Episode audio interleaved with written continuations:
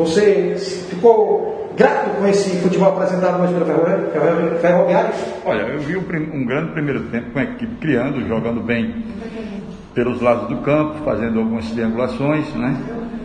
E tivemos várias oportunidades de converter em gol aquelas oportunidades criadas. Mas acontece que a gente mais uma vez no primeiro tempo pecou em algumas finalizações. Claro que o segundo tempo, com a saída de Cezinha e a saída do Adilson, que estava sentindo um pouquinho adutor pela carga de trabalho, pela carga dos jogos, né? O jogador chegou há poucos dias, isso aí dificultou. E os jogadores que entraram não mantiveram aquele mesmo ritmo dos que saíram.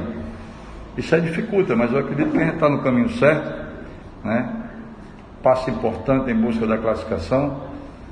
O resultado da partida já diz que a superioridade nossa, né? Claro que o adversário não nos embolsou nenhuma reação.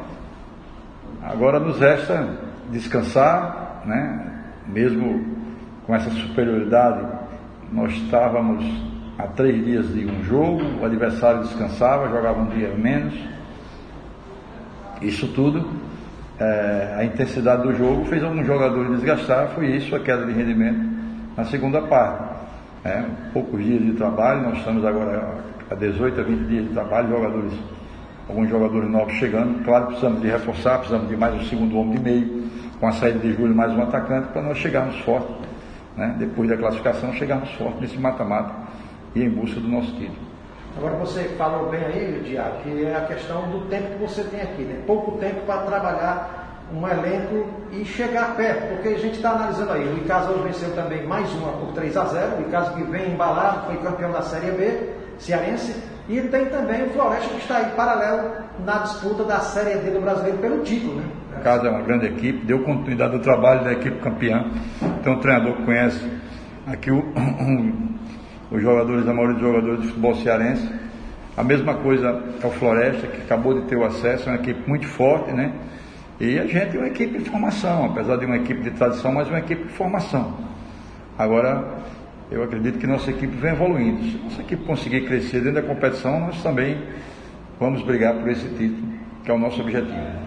E quanto à questão da estrutura, tem visto aqui no ferroviário, a gente demora a vir aqui, mas quando vem, sempre se surpreende com novidades e novidades boas. Né? Você que está chegando, como é que você está recebendo essa estrutura e a, a o que a, a administração da, da, do, do, clube, né, a diretoria, tem feito para que você também possa ter todo o trabalho, toda aquela motivação para levar esse elenco em busca do título? É, foi até uma surpresa, né? Eu trabalhei em algumas equipes de Série B do Campeonato Brasileiro que talvez não tenha essa, essa infraestrutura que o Ferroviário nos dá. A diretoria não, se, não tem se curvado em nenhum momento, a gente está sentindo total apoio, não só da diretoria, como todos que fazem, minha comissão, comissão de futebol, que já era daqui da casa, né? pessoal muito prestativo. Isso aí nos dá um subsídio bom para nós trabalharmos. Né?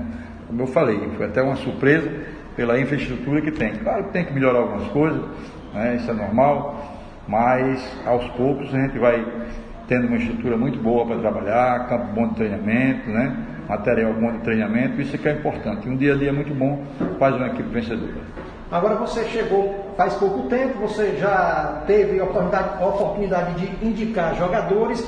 A gente tem visto ali, inclusive na narração, que o meio de campos, a nossa equipe também já destacando alguns jogadores. Né? O Reinaldo, o próprio Mensalão, que já é um jogador conhecido. É, o Reinaldo teve poucas oportunidades né, na Série C do Campeonato Brasileiro, mas é um jogador que vem é, destacando ao longo do treinamento. Né? Eu posso falar também o Wesley, que aos poucos vai pegando o ritmo, o jogador que foi uma indicação nossa, o próprio Richard, né? Surpresa lateral direito, Ronildo, Ronildo, né, que foi destaque aí na Série D.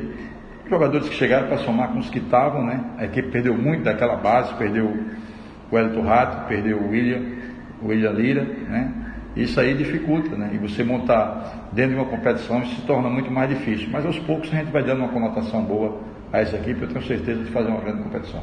Você perdeu, já falou aqui que perdeu também um atacante de área, né? Perdeu e como é que está sendo esse trabalho para buscar esse, essa substituição? É, hoje eu tava, eu só conto com esse atacante, só conto com o Adilson Bahia, né? inclusive estava até sentindo um pouquinho da carga, trabalho até porque ele estava um longo tempo parado, mas já conversei com a diretoria para trazer mais um atacante, né? Isso é importante que você traga mais um atacante e até um segundo volante, porque a gente está com um grupo muito reduzido e precisamos qualificar, principalmente nosso setor de, de, de banco, né, para a gente ter 22 jogadores à disposição.